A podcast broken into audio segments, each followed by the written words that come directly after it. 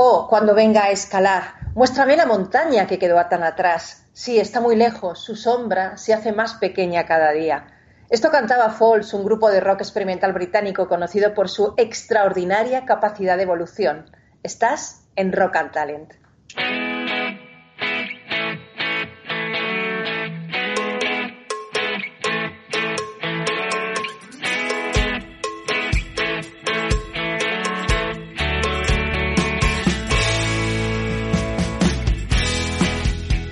En Capital Radio, Rock and Talent, con Paloma Orozco.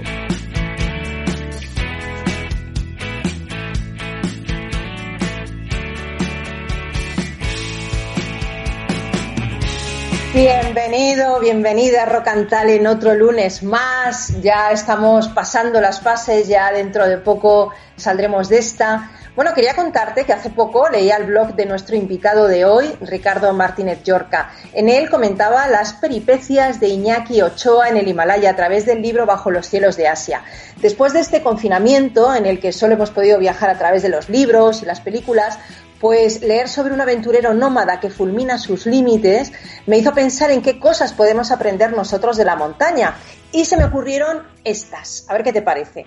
Lo primero que podemos aprender es perder nuestros miedos y arriesgar más para lograr nuestros sueños. También empezar cualquier proyecto teniendo una meta en mente. Confiar más en nosotros mismos y en nuestras capacidades, aunque a veces una retirada a tiempo es una victoria. Disfrutar todo el camino y no solo cuando llegamos a la cumbre ir a nuestro propio ritmo, sin importar lo que dicen los demás, porque realmente la vida es una carrera de fondo. Ser más adaptable, desarrollando la capacidad de sortear imprevistos, preparar nuestra mente además de nuestro cuerpo para superar los retos y sobre todo estar atentos a las señales del entorno para poder orientarnos mejor. Bueno, las lecciones son infinitas y hoy precisamente dedicaremos el programa al simbolismo de la montaña en nuestra vida y en nuestro trabajo. Como muy bien dice Iñaki Ochoa, cada bocanada de aire duele porque te recuerda que estás vivo, igual que pasa en la vida. Pues hoy para hablar de este simbolismo de la montaña en nuestra vida y en nuestro trabajo, nos van a acompañar por teléfono Ricardo Martínez Yorca, que es escritor especializado en viajes y aventuras, montañero, y además, Ricardo es creador del blog Tan Alto el Silencio y colaborador del blog La Línea del Horizonte. Bueno, también es colaborador en, Cultura, en Culturama, en Frontera D y en Revista de Letras. También va a estar con nosotros eh, Carlos Pucha Gibela, que nos hablará de un libro increíble, Correr o Morir, de Kilian Hornet. Si no le conoces, tienes que conocer a este tipo. Es increíble, de verdad. Y César Espinel, ya sabes, nuestro experto en simbología y mitología, pues como no, nos va a hablar de la simbología de la montaña. Así que sin más y con eh, Félix, el duende, al mando de todo este, toda esta movida y toda esta nave nodriza, comenzamos cuando quieras.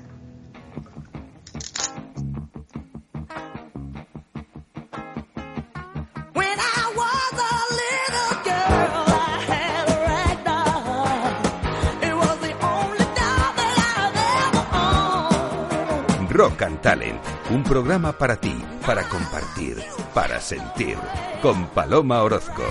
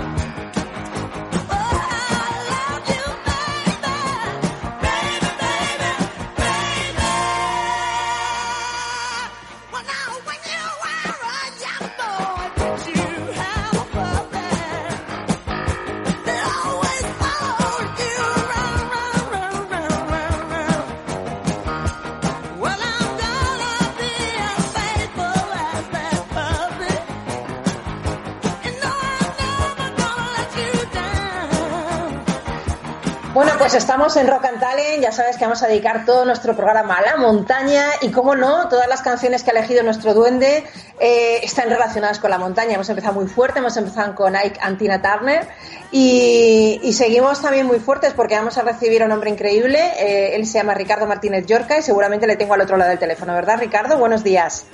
Eh, hola, buenos días, Paloma. ¿Cómo estáis? ¿Qué tal? ¿Bien todo? sí, todo bien. Todo, todo, todo bien que se puede estar, sí.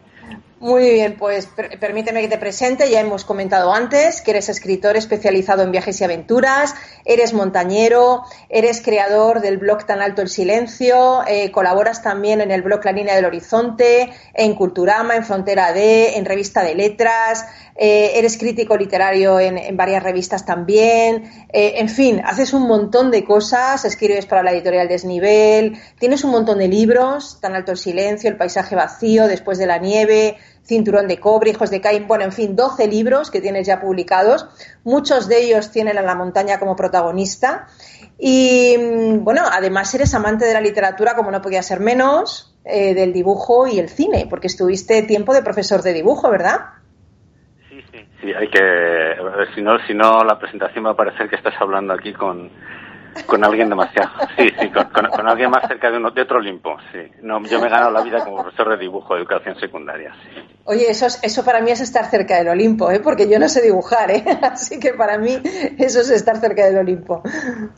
Oye, eh, Ricardo, sumando los meses en los que has cargado con la mochila al hombro por el mundo, más o menos has sido vagabundo durante cuatro años, pero esto tiene mucho mérito porque me comentabas fuera de micro que lo has hecho en tus vacaciones como profe, ¿no?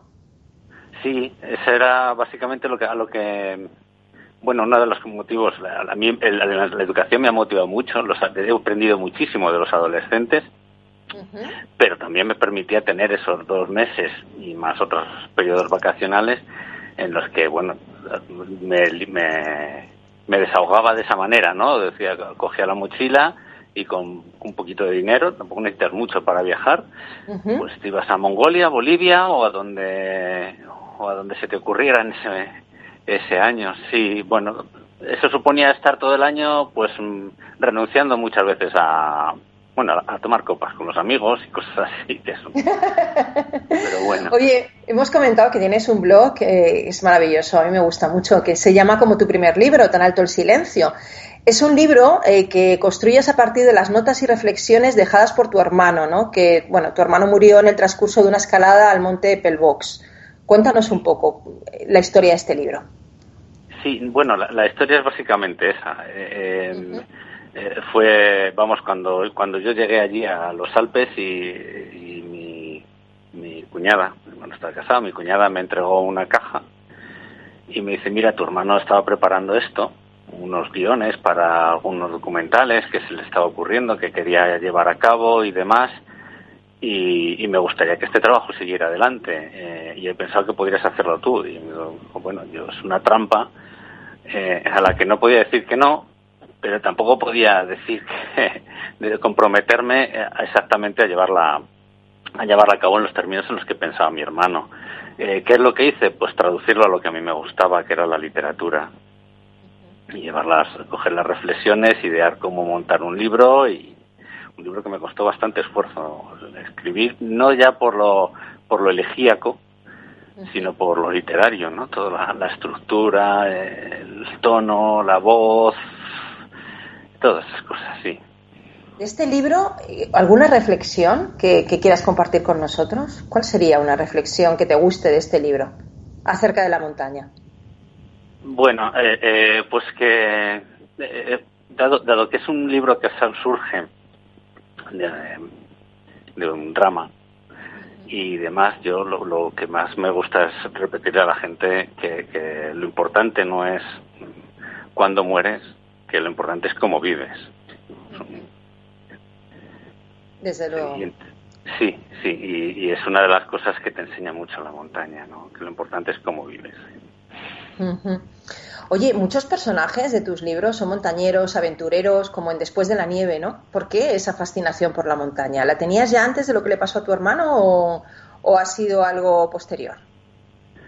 Eh, pues no, pues me ha acompañado toda la vida, pero la, fascinación por el aire libre, lo que por alguna razón que tampoco que desconozco, me, eh, todo lo que sea aire libre yo lo traduzco en montaña.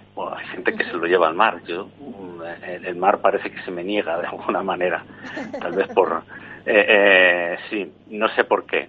Bueno, todos tenemos un, en el, un mapa de un mapa sentimental, ¿no? En, que, que nace con los genes de alguna pues entonces el, eh, la montaña sí que me, me ofrece un mundo en, eh, que, que, yo echaría mucho de menos en lo cotidiano eh, el mundo que el mundo de la épica sobre todo. Con por épica me voy casi a un concepto de al concepto que tenían los griegos de épica no que, que se traduce mucho en en, un, en derivaciones poéticas al final.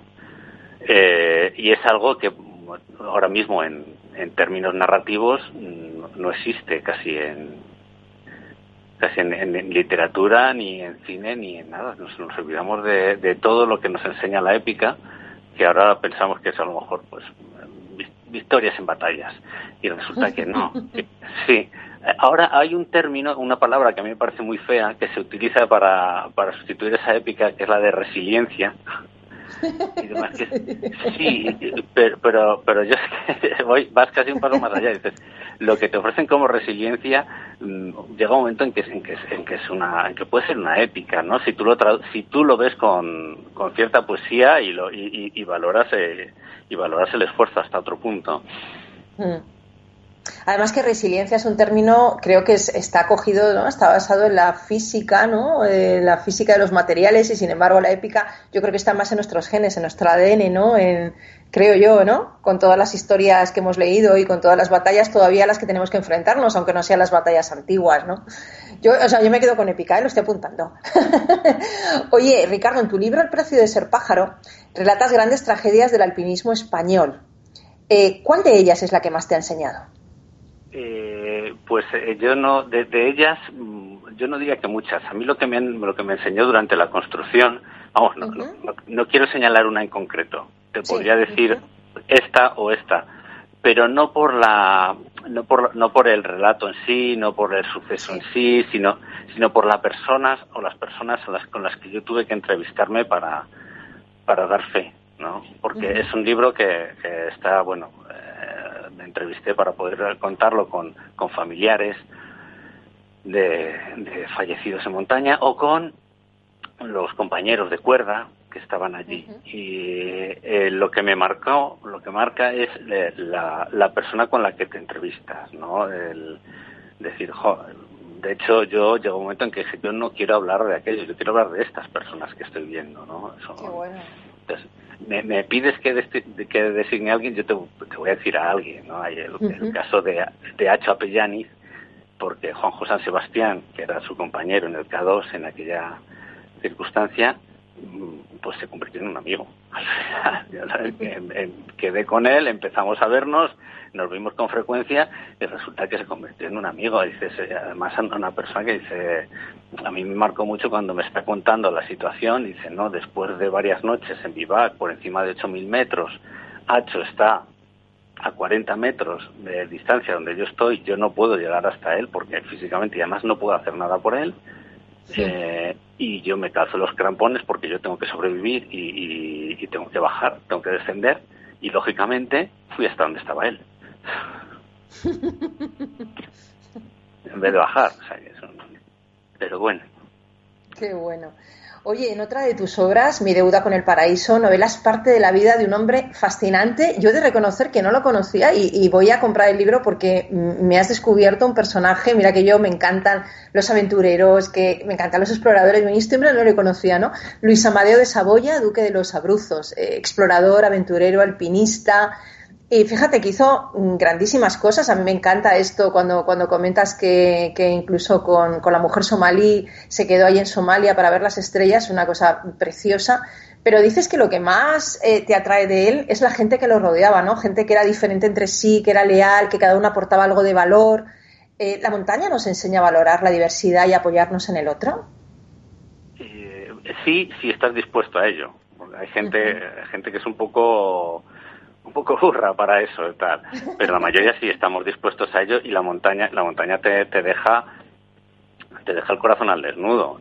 Aquí soy esencialmente lo que lo que tengo en las manos. Eh, y entonces en el caso del de, duque, que es un caso muy interesante, es una persona muy interesante, pero son muy interesantes los, los personajes que, que, constantemente estaban con él. De hecho, al duque de los Abruzos en su momento uh, tuvo el, el récord de aproximación al Polo Norte cuando él no fue hasta el Polo Norte, se le atribuye a él, fue, fue, fue su compañero Humberto Cañi y demás, que era, que era eh, el que le ponía el músculo, la fuerza y la lealtad. ¿no? La lealtad que es eh, para Joseph Conrad, que es mi escritor de cabecera, es la, la virtud humana más, más importante. Hmm. Y todo sí. Para mí también, ¿eh? Para mí también. Sí, sí, sí. No, es que, eh, eh, eh, ¿por qué me fijo en estos, dice, ¿por, qué pienso esto de estos, de estas, de estos personas que le rodeaban y demás? en realidad, yo creo que en, en esta vida solo hay una cosa importante, ¿no? Que es querer y ser querido. Mm, desde luego. Mm. Yo creo que además el amor es lo que nos hace trascender y yo creo que es lo que nos hace esforzarnos y sacrificarnos y, tener fuerzas incluso cuando, cuando no las tenemos, ¿no? Fíjate que hay historias de superación increíbles. De, yo me acuerdo de Shackleton, eh, ¿te acuerdas, no? De este aventurero que se queda tirado con su barco en la Antártida y, y, cómo saca a sus hombres de allí, pero cómo la lealtad en torno a él les hace, les hace prosperar en una, en una peripecia increíble donde otros fracasarían, ¿no? Yo creo que la montaña también te puede enseñar eso, ¿no? Eh, tú has superado duras pruebas de vida, tú has superado enfermedades, eh, pérdidas. Estamos ahora en un momento delicado. ¿Qué, enseñanza crees que podemos extraer de la montaña para aplicarlo a este momento que estamos viviendo, por el que estamos pasando, Ricardo? Mm, pues si tengo que ser sincero, tendría que decir que no lo sé. Eh, no lo sé, no sé qué se puede, es un poco prematuro para decir, para que, y sobre todo mm, yo me puedo aventurar en decir, eh, tal o cual, tal enseñanza X y, realmente no es universal. Y alguien dice, bueno, claro, pero tú no estás viviendo esta situación. La situación es eh, bastante, bastante dura, bastante neurotizante. La, yo estoy viendo gente, mucha ansiedad, mucha angustia, mucha histeria eh, y mucha depresión.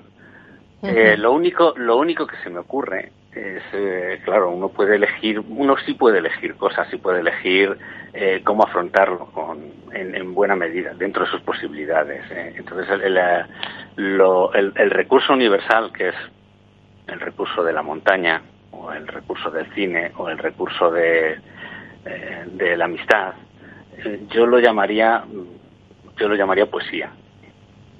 Es lo, lo, único que se me ocurre, que, se me ocurre decir, volver a encontrar esa poesía que le falta tanto al mundo y que puede estar en, como diría, como dicen los ingleses, en un grano de mostaza, ¿no? sí, y, y es lo, lo único, y lo, único que se me ocurre, que qué vamos a, qué vamos a aprender, eh, y no lo sé, no lo sé, ojalá sean cosas bonitas, esto es lo, lo propio, yo soy eh, pesimista con el pensamiento y optimista de voluntad. bueno, esperemos que esperemos que algo bonito y esperemos que de esto se pueda salir con más poesía, es lo que a mí me gustaría. Pero hombre, de hecho, eh, hay personas que han, han, descubierto o redescubierto la literatura en el confinamiento, ¿eh? Esto es algo positivo ya. Porque, como yo decía en un principio, dado que no puedes viajar o no puedes ir a la naturaleza este periodo de tiempo que estamos estado confinados, hay personas que han viajado a través de los libros o de la poesía o de la literatura o, del cine, ¿no? ¿Tú lo has hecho? ¿Tú has viajado a través de los libros en este tiempo? Bueno, yo, tengo que decir que me sorprende porque a mí me ha costado mucho concentrarme en la lectura en este tiempo. Eh, eh, pero y, he hablado con más compañeros, escritores y demás que dicen lo mismo. Dicen, no, no, me cuesta mucho, me cuesta mucho trabajar en eso. pero sí es cierto que, bueno, para mí la lectura es algo más que una que un salvavidas, que una, que una tabla de náufrago. O sea, yo, yo para mí la lectura va, es que no quiero parecer eh, eh, cursi, pero es casi espiritual, es una experiencia casi espiritual. Sí, sí, por eso, por eso, por ejemplo, a mí no, lo, el, el término de hay, hay que leerse a lo que sea, tampoco termina de valerme. Yo hay muchas veces que, digo, esto es mejor no leerlo porque me, me en fin, me ensucia, mm, leerlo así. Entonces hay que tener hay que tener un poco de cuidado porque para mí, vamos, yo lo que busco es, esencialmente es eso, que, que, contenga algo de poesía, no leer lo que leas. Oye, ¿cuál ha sido el mayor reto que has acometido en tu vida? ¿Cuál ha sido tu mayor reto? El mayor reto que he cometido, que he cometido en mi vida, eso, pues eh, esa pregunta me la tendría, tendría que revisar toda mi vida. Mi memoria es buena, pero eh, funciona muy despacio. Eh, te Porque has superado muchas cosas y yo quiero que la gente también tenga ese referente de que todo se puede superar con el estímulo adecuado, con la voluntad adecuada y con la actitud adecuada, ¿no? Entonces... La, la, la, la, vida te supera, pero, pero, pero tú te superas en la vida. Te das cuenta que hay cosas que son insuperables. Es decir, pues yo la, antes empezábamos con la conversación hablando de, una gran pérdida. Esa gran pérdida es insuperable. Eh, aprendes a vivir con ella, pero aprendes a vivir con ella y aprendes incluso a quererla, ¿no? Eh, de alguna manera. Eh, sí, es un esto, yo te comentaba de eh, Juan José San Sebastián, el montañero del K2.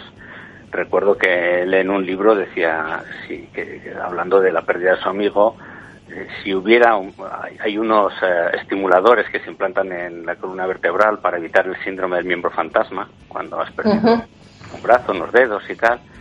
Y él decía, si hubiera un estimulador como ese, de ese tipo, para, para evitar que yo sienta el dolor por la pérdida de mi amigo, jamás me lo pondría.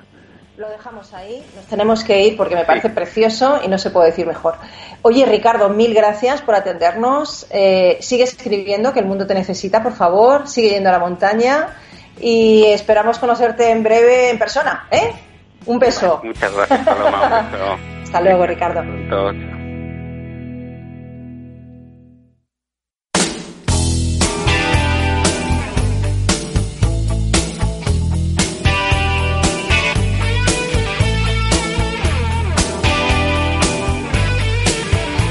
Rock and Talent con Paloma Orozco.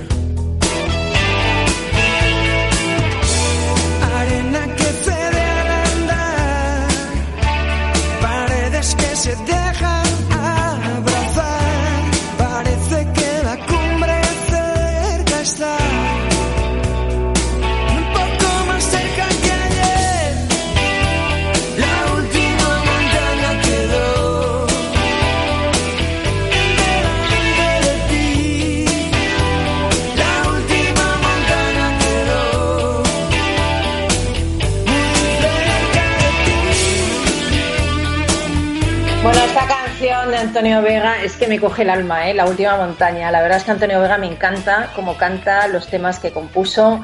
Y bueno, es una canción acertadísima en este especial sobre qué cosas podemos aprender de la montaña. Recibimos ya al otro lado del teléfono a alguien que siempre está en la cumbre, Carlos Pucha Givela. ¿Qué tal? Buenos días. Gracias, Paloma. Aquí estamos de nuevo. Eh, bueno, yo he de reconocer que cuando me dijiste este libro no sabía quién era Kilian Hornet, ¿no? El libro es Correr o Morir, pero no sabía que era el actual campeón mundial de Skyrunning. eh, ni, lo que, ni lo que era el Skyrunning, ni que es la persona que más rápido ha subido de, al Kilimanjaro. más rápido y ha bajado y ha subido. Bueno, increíble, ¿no? Este hombre. No, no solo el Kilimanjaro, o sea, realmente es una figura que, que no sé por qué no tiene más impacto mediático, porque es uno de nuestros grandes campeones. O sea, está a la altura de, de Nadal en el tenis, de, de Sergio García en el golf, de Pau Gasol en el baloncesto. O sea, está a esa altura. Este hombre es, es una de las grandes figuras en, el, en, las carreras de, de, larga distancia y sobre todo en el skyrunning, que consiste en correr básicamente por la montaña. Toma ya. Eh, eh, básicamente consiste en eso, pero bueno, también es campeón de, de, descenso en esquí, o sea, una serie de disciplinas que todas tienen que ver con la montaña. ¿eh?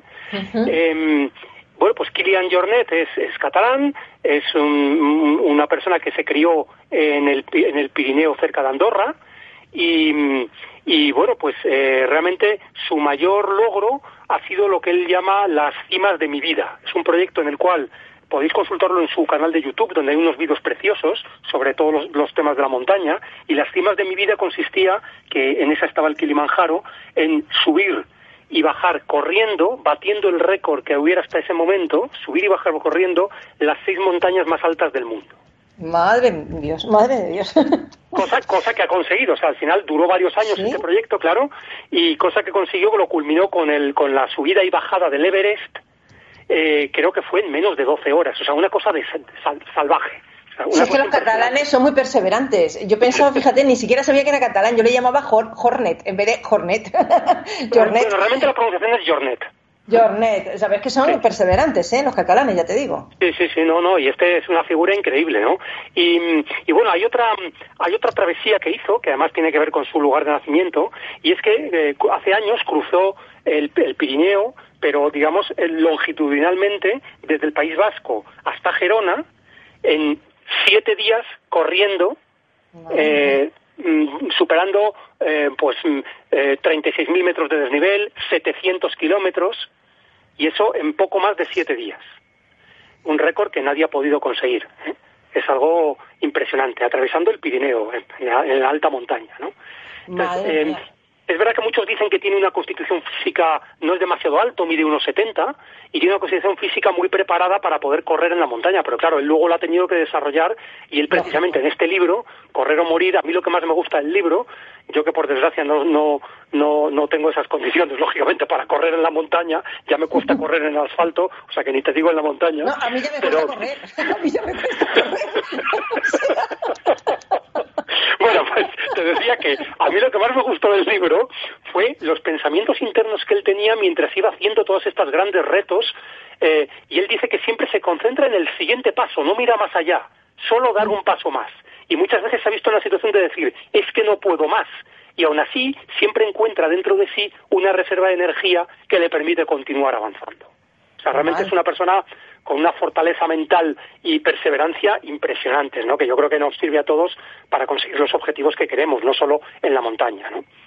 Qué ejemplo, qué ejemplo. Sí, sí. Bueno, hay otra, hay otra gesta, para los que no lo conozcáis, hay una travesía que se hace todos los años eh, para, para corredores de larga distancia que se llama la travesía del lago Tajoe. El lago Tajoe se hizo muy famoso porque salió en la segunda parte de la película del Padrino, que es un, es un, es un paisaje impresionante. Y, y, bueno, pues es una carrera durísima, que son 280 kilómetros. Y um, Kilian Jornet batió el récord también hace, hace tiempo, haciendo esos 280 kilómetros en 38 horas y 32 minutos. Madre mía. o sea, en el lago Tajoe, sí. Qué hombre, qué hombre. Bueno, me voy a comprar también este libro, ¿eh? ¿eh? Ahora que ya podemos salir un poco, yo no sé qué voy a hacer, porque tengo mucha lectura que tengo que leer todavía. Ahora me voy a, que, me voy a autorrecluir. sirve también para irte a la montaña, ¿no? Aparte de leer, pues te sirve también para poder irte a la montaña, me lo, me lo, meto en la mochila y me lo leo allí, claro. Esto ya, cuando no pueda bajar, pues pienso en este hombre y digo, tengo que hacerlo, que está claro el tema. Así es. Oye, pues qué bonito, qué, qué buena recomendación. Eh, recuérdanoslo, por favor, para la gente que, que, se esté incorporando o que no haya oído bien al principio. Bueno, es Correr o Morir de Kilian Jornet, un campeón de skyrunning y de, y de, y de carreras de, de, larga distancia en montaña, y realmente se puede definir como el diario de un triunfador, una filosofía de vida ligada a la montaña y al aire puro, pero que nos puede servir a cualquiera de nosotros, ¿no? Para poder perseguir nuestros sueños. Mm, qué bonito, qué bonito, Carlos. Pues te dejo ya para que sigas persiguiendo los tuyos y nos vemos el lunes que viene. nos vemos, no, no, nos oímos el lunes que viene. Genial, Paloma. Muchas gracias por compartir con nosotros. Gracias, un abrazo fuerte, Carlos. Hasta el lunes. Chao. Rock and Talent con Paloma Orozco.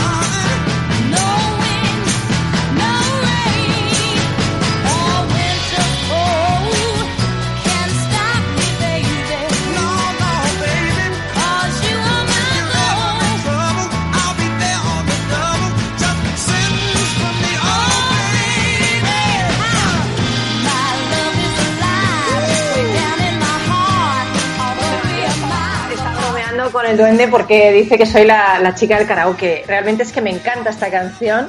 Estaba aquí bailándola en casa eh, y la verdad es que no hay montaña suficientemente lejana, ni grande, ni alta para separarnos de ti, que estás al otro lado, ni el coronavirus ha podido separarnos, fíjate, estamos haciendo todo por teléfono, estamos intentando este esfuerzo porque la verdad es que no hay una montaña tan alta como para no unirnos a la gente que nos está escuchando y nos sigue.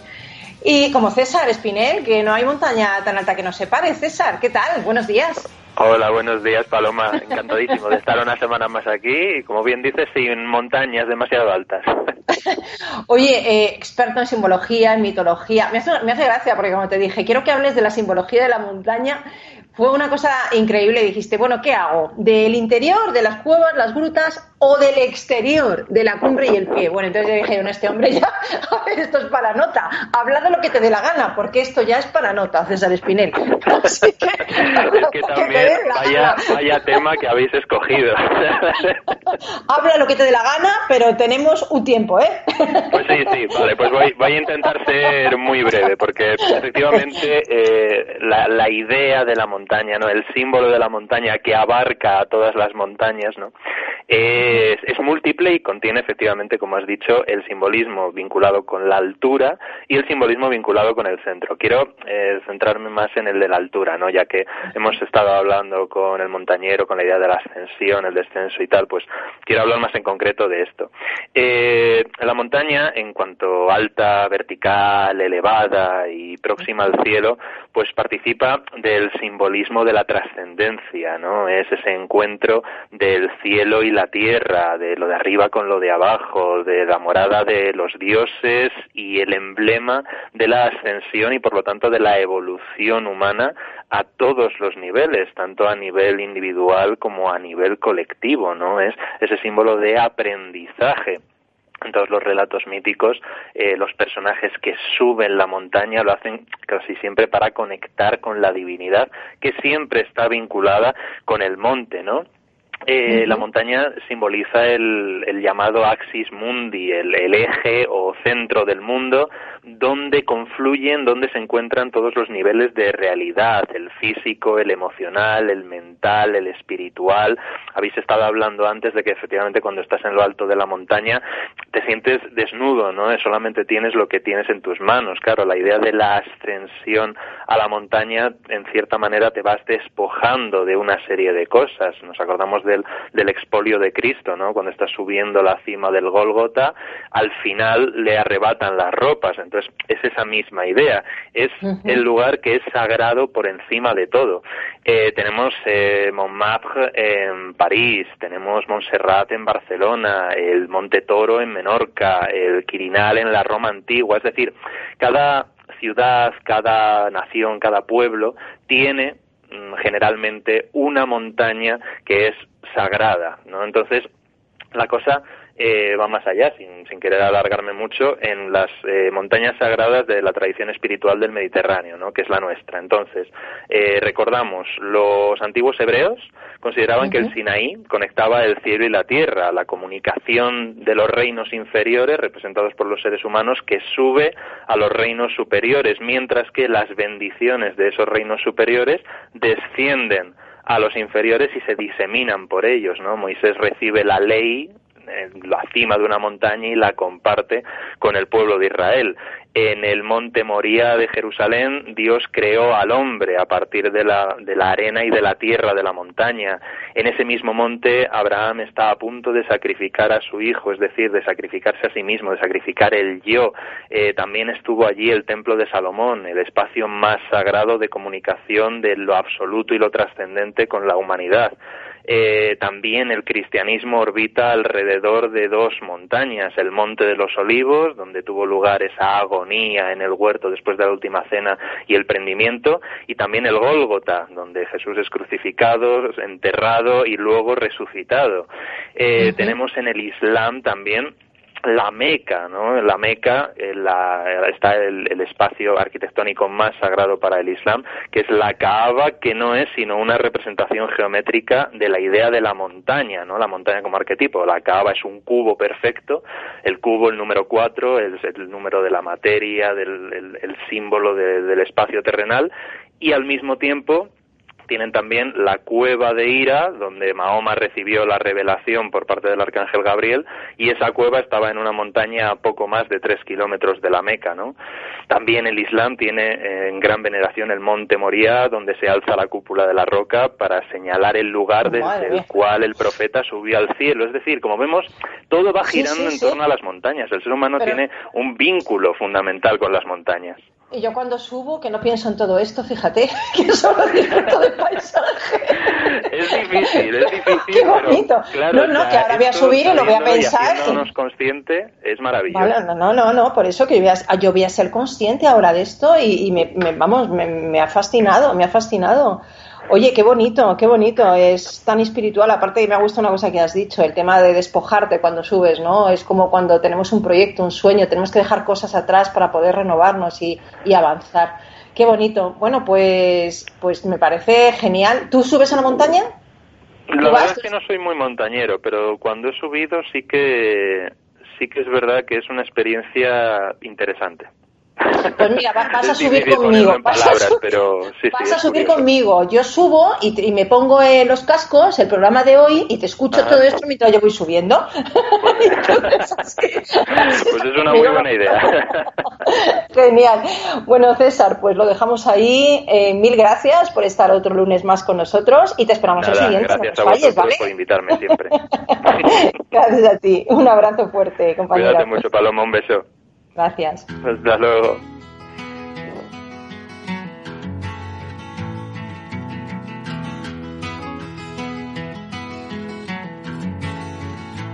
He was born in the summer of his 27th year, coming home to a place he'd never been before. He left yesterday behind him, you might say he was born again.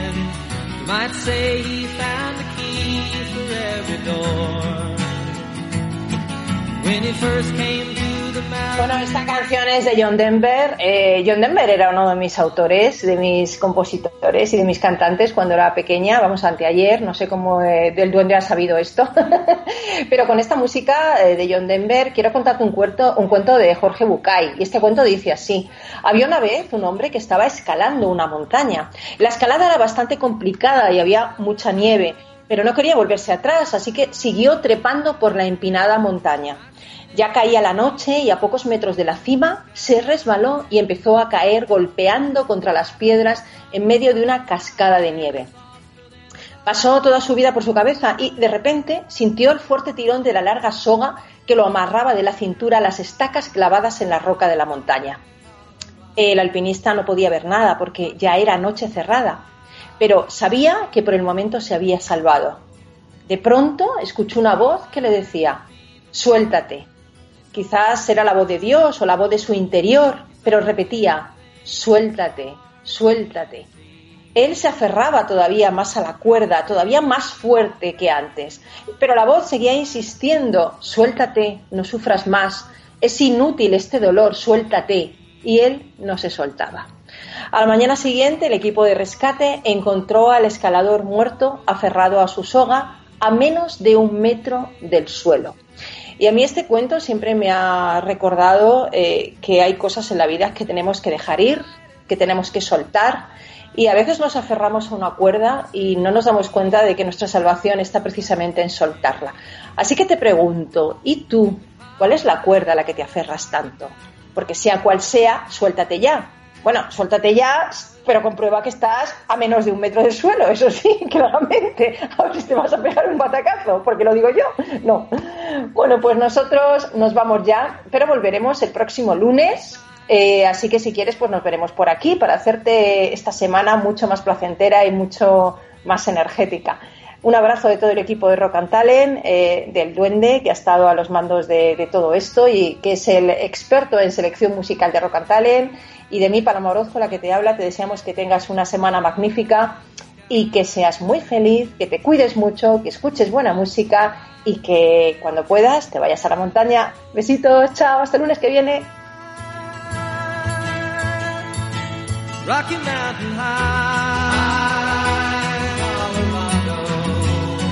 Rocky Mountain High, Now his life is full of wonder, but his heart still. Rock and Talent, un programa para ti, para compartir, para sentir, con Paloma Orozco. While they try to tear the mountains down to bring in a couple more, more people, more scars upon the land. Colorado Rocky Mountain High, I've seen it rain and fire in the sky. Though he'd be poor man if he never saw an eagle fly. Rocky Mountain High,